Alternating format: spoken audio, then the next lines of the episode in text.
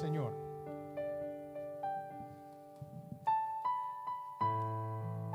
Y le damos gracias al Señor porque Él es bueno. Él ha estado con nuestras vidas en cada circunstancia. Y por eso hoy le damos toda la gloria al Señor. Amén. Quiero invitarle que se ponga bien cómodo ahí en su casa para que podamos compartir la palabra del Señor el día de hoy y podamos recordar cuál es la razón de esta celebración.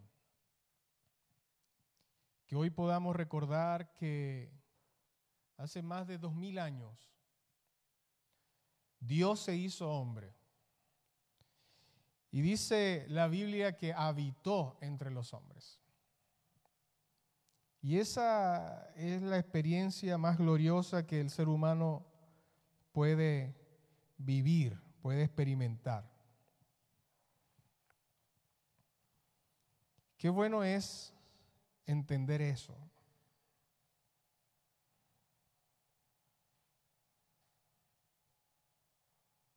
El versículo 14 solamente para traer a memoria de, la carta de Juan, el primer capítulo de Juan, en el versículo 14 dice, y aquel verbo fue hecho carne y habitó entre nosotros. Y vimos su gloria, dice Juan, gloria como del unigénito del Padre, lleno de gracia y de verdad. Y hoy vamos a celebrar y vamos a traer a memoria que Jesús vino a esta tierra que se hizo hombre, que caminó, que murió en la cruz del Calvario, pero sin duda la muerte no lo pudo retener. Yo quiero invitarle a que abran sus Biblias en el libro de Hebreos, capítulo 10. Y sin duda hoy estamos viviendo uno de los tiempos más difíciles en la historia de la humanidad. Parece que la historia se está repitiendo con esta pandemia. Parece que uno de los grandes desafíos de la fe cristiana es tratar de entender un poco esto que estamos viviendo. Sin embargo,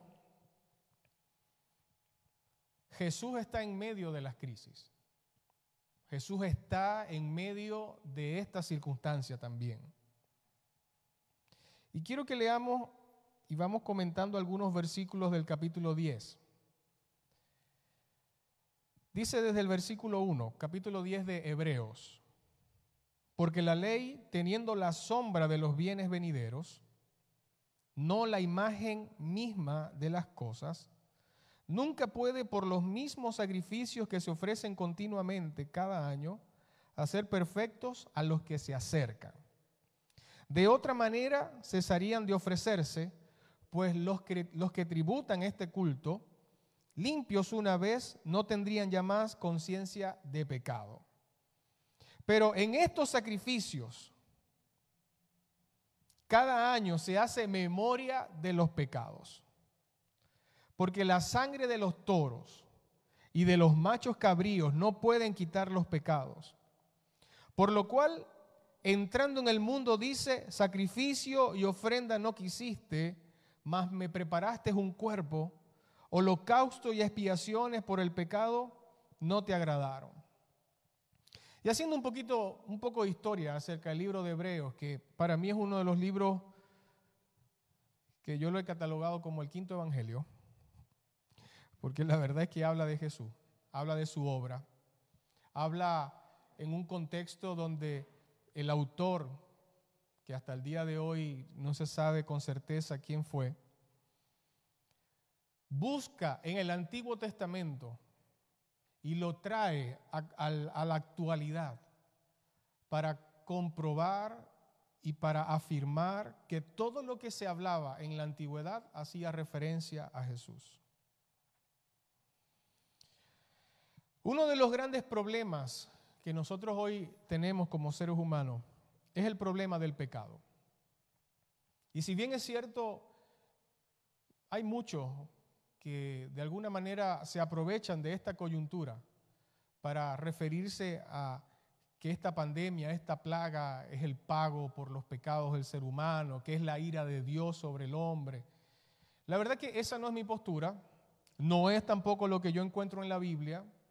Habrá un tiempo y habrá un momento donde la ira de Dios se hará presente, pero estoy convencido de que no es en este momento. Ahora, sí estoy convencido de que esto que estamos viviendo es el resultado del ser humano el haberse alejado de Dios. Sí creo que cuando el ser humano se alejó de la, de la presencia de Dios en el huerto del Edén, comenzó una degradación espiritual y una degradación moral hasta el punto de que hay guerras, hay enfermedades, hay crisis económicas, crisis políticas, y eso concierne únicamente al ser humano. Leyendo por ahí un libro que está más actual que, nunca porque se escribió en el marco de, esta pandemia, John Lennox escribe, ¿dónde, ¿dónde está Dios en un mundo con coronavirus? Y uno de los primeros principios, uno de los primeros planteamientos que él hace es que nos sentimos vulnerables lo que antes parecía estar en equilibrio, en, normalidad, lo que antes parecía eh, ser una vida rutinaria, de un momento a otro cambió. Hasta el punto que no podemos salir de nuestras casas, estamos limitados para ir a hacer las compras de los servicios, de los bienes que son prioritarios. Eh, tenemos dificultades para ver quizás a nuestros familiares que son de edad avanzada. Y sin duda alguna, esto, esto nos hace sentir que, que eh, se nos movió todo lo que nos mantenía el estatus. Déjame decirte que eso también lo hace el estar separado de Dios. El estar separados de Dios nos hace tener una sensación de vulnerabilidad y de inestabilidad en todas las áreas de nuestra vida. ¿Qué sucedía en la antigüedad? Dios hablándole a Moisés estableció una, un ritual de sacrificio para que el ser humano pudiera sentirse que estaba siendo perdonado por Dios. Y digo sentirse porque aquí dice los mismos sacrificios que se ofrecen continuamente. No ofrecían la, limpieza completa de la conciencia, del pecado, no, no lo podía hacer. ¿Por qué? Porque año tras año el sumo sacerdote entraba al lugar santísimo para ofrecer un sacrificio que fuera propicio para todo el pueblo de Israel. Y por eso mismo,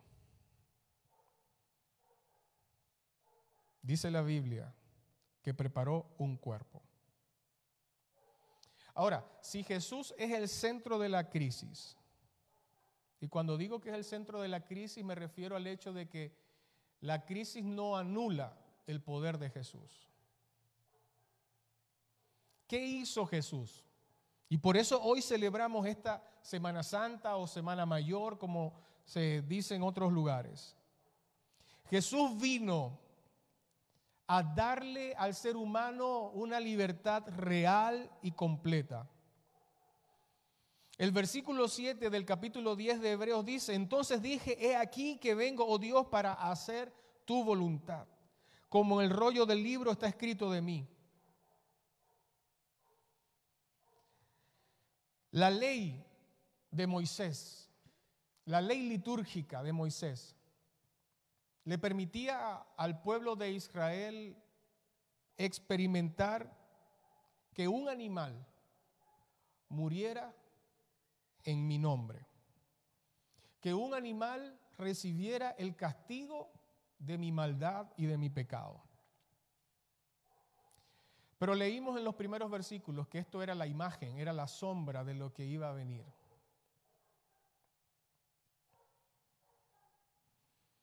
¿Cuál es la voluntad de Dios entonces? Jesús dice en el versículo 9, he aquí que vengo, oh Dios, para hacer tu voluntad. Quita lo primero para establecer esto último. ¿Y de qué está hablando el autor de Hebreos? Lo que dice en el versículo 8, sacrificio y ofrenda y holocausto y expiaciones por el pecado no quisiste ni te agradaron. Sacrificio y ofrenda. Pero el hacer su voluntad era lo mejor para él. ¿Y qué, era, qué es hacer su voluntad? Que Dios preparó a Jesús como el Cordero en propiciación, es decir, que iba a tomar mi lugar. El versículo 10 dice, en esa voluntad somos santificados mediante la ofrenda del cuerpo de Jesucristo hecha una vez y para siempre. Qué interesante es poder ver que Hebreo entiende, el escritor del libro de Hebreos entiende de que el, el, sacrificio de Jesús fue suficiente, fue hecho una vez y para siempre. Y a partir de la muerte de Cristo ya no hay más necesidad de sacrificio. Ya no hay necesidad de una ofrenda de expiación por nuestros pecados. ¿Por qué? Y aquí hace una comparación bien interesante. El versículo 11 dice, ciertamente todo sacerdote está día tras día ministrando y ofreciendo muchas veces los mismos sacrificios que nunca pueden quitar los pecados. Pero Cristo, habiendo ofrecido una vez para siempre un solo sacrificio por los pecados, se ha sentado a la diestra de Dios. Cuando Cristo murió fue un sacrificio completo. Por eso, estando Jesús en la cruz, declaró y exclamó estas palabras, consumado es. En otras palabras, el contrato, todas las cláusulas del contrato se habían llevado a cabo para anular ese, ese pacto antiguo. Entonces lo primero que vemos acá que Jesús es el centro de esta celebración. No hay otra razón. No hay otra, otro personaje que pueda tomar el lugar en la historia. Número dos, solamente a través de Jesús podemos tener libertad para entrar a la presencia de Dios. ¿Sabes que cuando Dios habló a Moisés y le pidió y le dio instrucciones específicas para que construyera el tabernáculo, el tabernáculo tenía ciertos lugares, comenzando con la zona externa, que tenía dimensiones específicas, que tenía un altar para sacrificar un animal, que además tenía una fuente para que el sacerdote se pudiera lavar que en la entrada había unas telas, unas cortinas que estaban a mitad. Y esto era representativo de, que tenían que entrar humillados, tenían que entrar con una actitud humilde. Pero a medida que el sumo sacerdote iba haciendo todo el, ritual de expiación, la idea era llegar al lugar santísimo. Y ese, ese lugar estaba dividido con una cortina. Estaba el lugar santo, donde estaban las mes, la mesa de los panes, de la proposición. En el lugar santísimo estaba el arca, donde estaban allí la ley, estaba eh, esta vara de Aarón que había reverdecido, habían panes del maná. Pero lo más interesante es que cuando el sumo sacerdote entraba a ese lugar, él tenía amarrado un cordel en su cintura. Y su ropa tenía unas campanitas. ¿Y por qué se hacía esto? Porque llegó un momento en la, en la vida religiosa de Israel que los sacerdotes que entraban, que no era una vez al año, que podía ser todos los días, y esto lo estamos viendo acá también en este, en este capítulo, entraban día tras día, Dios no aceptaba esa ofrenda.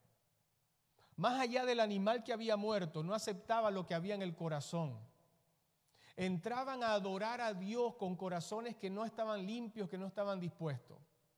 Y por eso Dios dijo, es mejor que entren una vez al año para evitar la muerte de otros sacerdotes. Una vez al año el pueblo tenía que esperar con expectativa para ver si el sacerdote eh, ofrecía el, sacrificio, la ofrenda de adoración, el incienso que subiera como olor grato delante del Señor.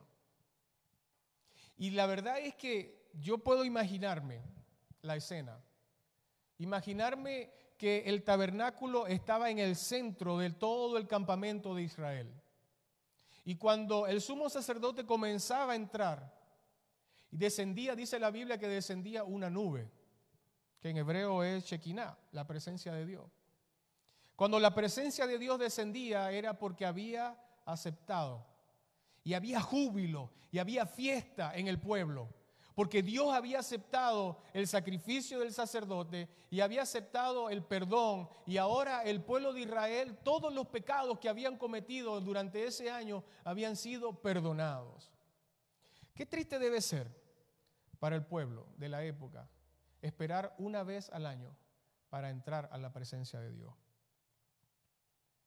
Pero como, como ese sacrificio y el significado del tabernáculo, de la adoración, era la sombra de lo que iba a venir, Jesús se levantó. El versículo 15 de este libro de Hebreos, capítulo 10, dice, y nos atestigua el mismo Espíritu Santo, porque después de haber dicho, este es el pacto que haré con ellos Después de aquellos días, dice el Señor, pondré mis leyes en sus corazones y en sus mentes las escribiré. Añade, y nunca más me acordaré de sus pecados y sus transgresiones. Pues donde hay remisión de esto, no hay más ofrendas por el pecado. Así que hermanos, teniendo libertad para entrar al lugar santísimo, por la sangre de Jesucristo, Imagínate por un momento, si tienes hijo y que ese hijo haga algo que rompa una norma que tú hayas establecido.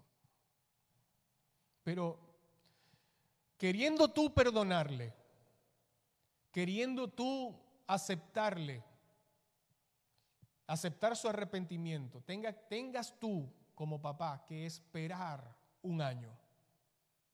Imagínate que tu hijo por el otro lado tenga que cargar con la culpa, con la conciencia, con el saber de que su relación contigo como papá o como mamá está quebrantada.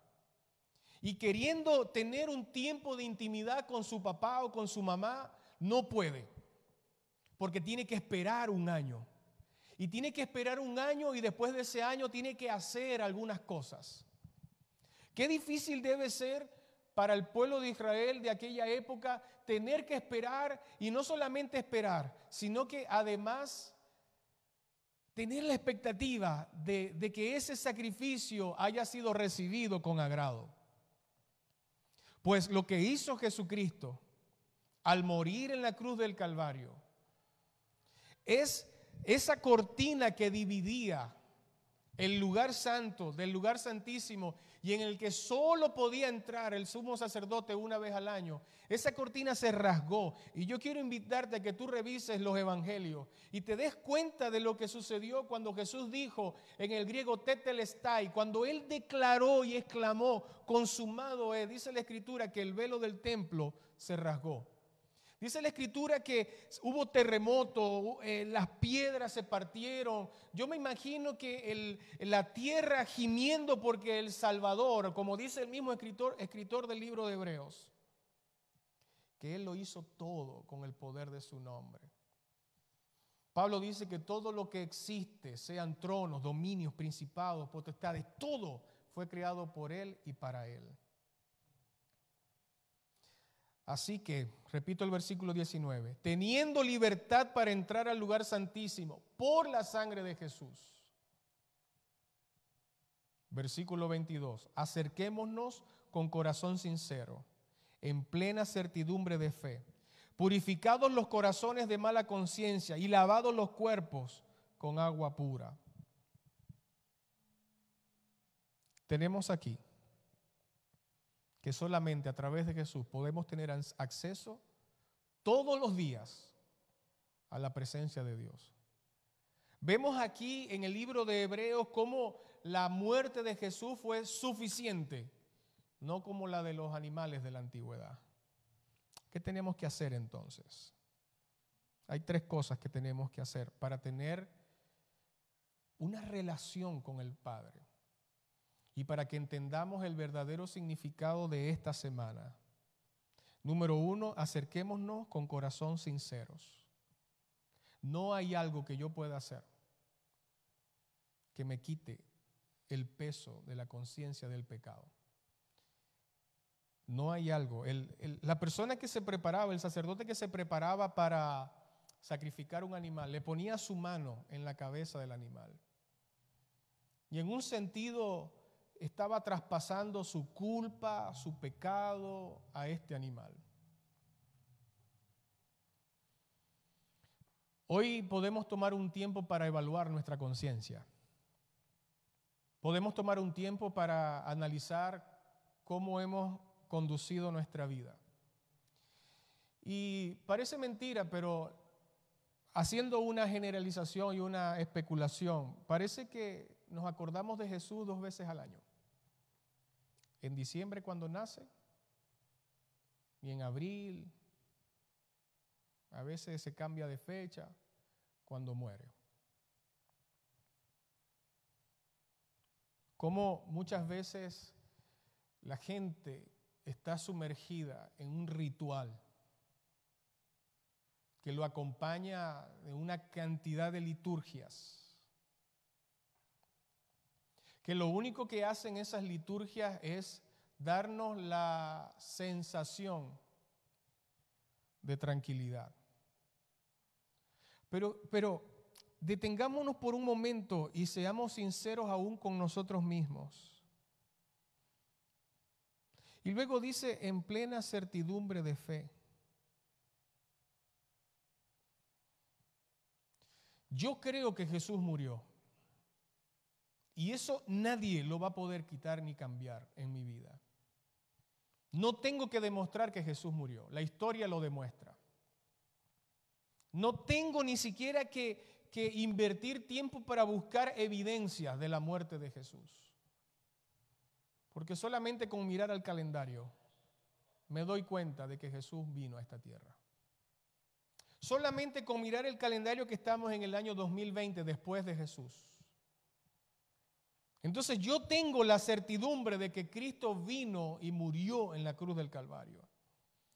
Y luego el tercer punto dice, purificado los corazones.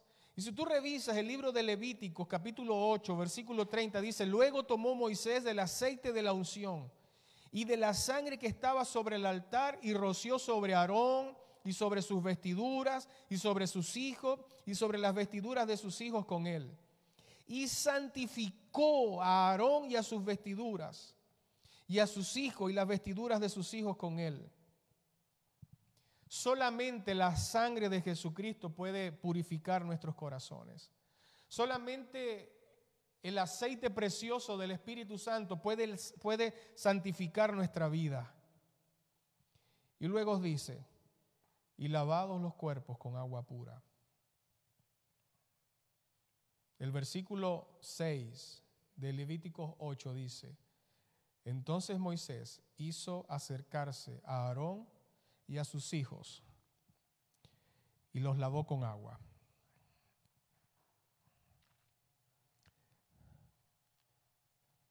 Para que podamos tener limpia nuestra conciencia, para que podamos tener una vida santificada, necesitamos creer en la obra redentora y restauradora de Jesús. Y necesitamos vivir la experiencia del Espíritu Santo en nuestra vida. De estos cuatro aspectos, acercarnos con corazón sincero, con plena certidumbre de fe, depende de ti. Depende de ti que tú te acerques a Él, depende de ti que tú le busques a Él.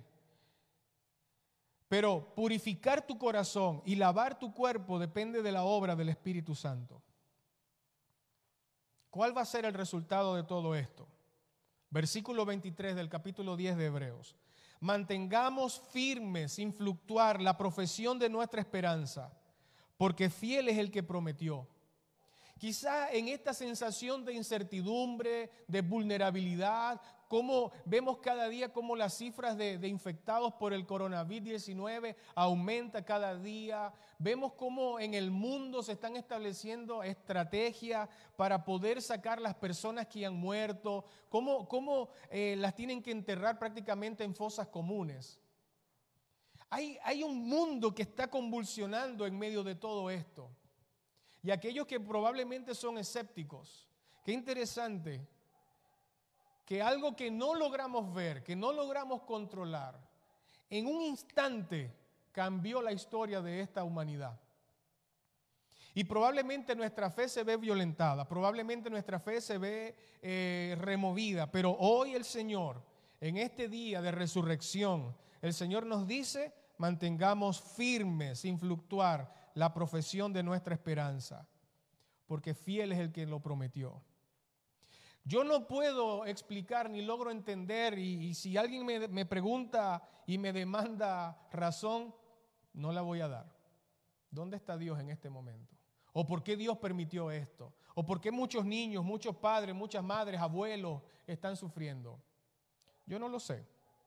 Pero lo que yo sí sé es que mi fe se tiene que mantener viva, intacta. Mi fe no depende de circunstancias. Mi fe no depende de que todo esté bien alrededor ni que todo esté marchando como yo creo que debe marchar. Mi fe depende de que el Hijo de Dios vino a esta tierra, murió en la cruz, se levantó de la muerte al tercer día y me ha dado vida eterna. Por eso hoy, mis hermanos, y todas las personas que pueden ver este video, versículo 24, considerémonos unos a otros para estimularnos al amor y a las buenas obras, no dejando de congregarnos como algunos tienen por costumbre, sino exhortándonos y tanto más cuanto veis que el día se acerca. Hoy yo quiero estimularte, quiero levantarte al amor, a las buenas obras. Si bien es cierto, hoy no podemos ir al templo, pero hoy tenemos el desafío de ser iglesia de una manera diferente. Por eso yo creo que cuando te reúnes en familia, estás siendo iglesia, te estás congregando y sin ninguna duda la presencia de Dios está ahí en nuestras vidas. Termino con esto, porque el capítulo 10 es tan precioso. Versículo 32 del capítulo 10 dice, pero traed a la memoria los días pasados, en los cuales después de haber sido iluminados sostuvisteis gran combate de padecimiento. Por una parte, ciertamente con vituperios y tribulaciones fuisteis hechos espectáculos, y por otra llegaste a ser compañeros de los que estaban en una situación semejante. Porque recordemos que el libro de Hebreos se escribió a una, en una época de persecución en una época donde el cristianismo estaba siendo violentado, donde los cristianos eran lanzados en el Coliseo romano y eran el espectáculo del pueblo. Dice, no perdáis pues, versículo 35, vuestra confianza que tiene grande galardón, porque os es necesaria la paciencia para que habiendo hecho la voluntad de Dios, obtengáis la promesa. Porque aún un poquito y el que ha de venir vendrá y no tardará, mas el justo por la fe vivirá. Y si retrocediere no agradará mi alma. Pero nosotros no somos de los que retroceden para perdición, sino de los que tienen fe para preservación del alma. Si los cristianos del primer siglo, que también sufrieron, sufrieron pandemias, están registradas en la historia, pero sufrieron más que una pandemia. Sufrieron la persecución escarnecida de al menos 10 emperadores romanos, comenzando con Nerón. Y esta carta fue escrita para esos cristianos. Y es escrita para nosotros el día de hoy. Que tu fe se mantenga intacta. En el mismo lugar que estuvo cuando conociste a Cristo y tuviste esa primera experiencia y ese primer amor y tuviste esa, ese impacto en tu vida. Hoy es el tiempo de recordar, de traer a memoria el momento en el que nuestra vida estaba pasando por el peor momento y Jesús salió al encuentro. Hoy Cristo sale a nuestro encuentro para darnos paz, para darnos la tranquilidad que necesitamos. Sí, podemos sufrir por un momento, podemos estar angustiados por todo lo que está pasando, pero yo quiero hoy animarte a que no perdáis pues vuestra confianza, que tiene grande galardón. Por eso hoy yo celebro que Jesús vino, que murió y que resucitó. Cantemos, hagamos una oración, perdón, hagamos una oración, no, no cantemos todavía. Señor, gracias por este tiempo. Gracias por tu amor y por tu misericordia. Gracias porque la cruz no pudo sostenerte. Porque lo que te retuvo en la cruz no fueron los clavos, sino el amor, la misericordia, el que pudiéramos tener acceso con libertad delante de tu presencia. Señor, así como le enseñaste en la antigüedad a tu pueblo, hoy tenemos la libertad de entrar todos los días delante de tu presencia. Hoy tenemos la libertad de entrar todos los días al lugar santísimo, porque tu sangre nos limpia, tu sangre nos restaura, tu sangre nos hace aceptos, Señor. Y por eso bendecimos tu nombre. porque tú eres bueno. Y porque para siempre es tu misericordia. Te doy muchas gracias, Señor, porque tú eres real en nuestra vida. Afirma nuestros corazones. Afirma nuestros corazones, Señor, para la gloria de tu nombre, Jesús. Te doy muchas gracias por este tiempo. Bendice a nuestros hermanos en sus hogares. Bendice a su familia. Llénales de ti, de tu gracia, de tu amor, de tu misericordia. Guárdales en este tiempo. Provee para cada una de sus necesidades, Señor. Y que cuando su fe se está evaporando, tú les puedas afirmar. Para la gloria de tu nombre, Señor. Porque no somos de los que retrocedemos, sino de los que nos mantenemos firmes, de los que avanzamos, Señor eterno. Te doy toda la gloria a ti, toda la honra, porque tú la mereces. En el nombre de Jesús te doy gracias. Amén, Señor. Y amén. Hoy celebramos la resurrección. Hoy celebramos que Cristo hace más de dos mil años se levantó de los muertos. Y por eso hoy es tiempo de alegría. Que el Señor te bendiga y que el Señor te guarde. Que en este tiempo puedas compartir tu fe con aquel que lo necesita. Y nos vamos a sorprender. Llegará el momento en el que nos vamos a volver a reunir y vamos a abrazarnos y vamos a llorar y va a ser como el mejor encuentro que podamos tener. Así que mantente conectado al Señor. Que el Señor te bendiga.